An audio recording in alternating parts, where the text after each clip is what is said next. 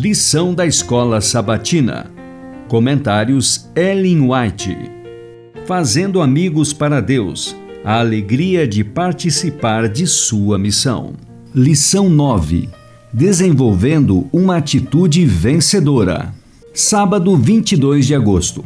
O ministério de Cristo contrastava com o dos anciãos judaicos. A preocupação deles quanto à tradição e ao formalismo havia destruído toda a verdadeira liberdade de pensamento e ação.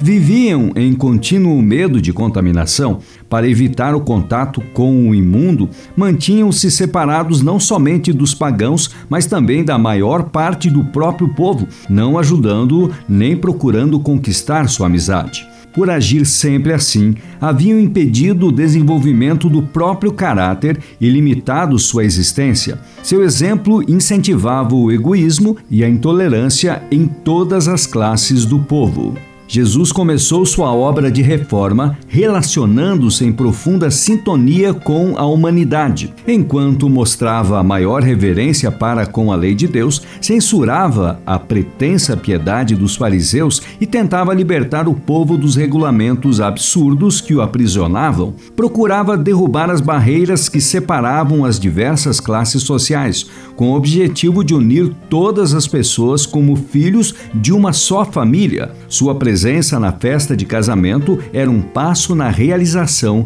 desse desígnio. O Desejado de Todas as Nações, página 150. Jesus veio ao mundo em humildade. Foi de modesto nascimento. A majestade do céu, o Rei da Glória, o líder das hostes angelicais, humilhou-se para aceitar a humanidade, preferindo assim uma vida de pobreza e humilhação. Não teve oportunidades que não sejam dadas aos pobres. Labuta, aspereza e privações constituíam uma parte de sua existência diária. As raposas têm covis, disse ele, e as aves do céu ninhos, mas o filho do homem não tem onde reclinar a cabeça. Lucas 9:58 Jesus não buscava admiração nem aplauso das pessoas, não comandava um exército, não governava algum reino terrestre, não cortejava nem favorecia ricos e honrados deste mundo, não pretendia uma posição entre os dirigentes da nação, habitou entre os humildes, reduziu a nada as artificiais distinções da sociedade, a aristocracia do nascimento, da sorte, do talento, do saber e da classe não existia para ele. A Ciência do Bom Viver, página 197.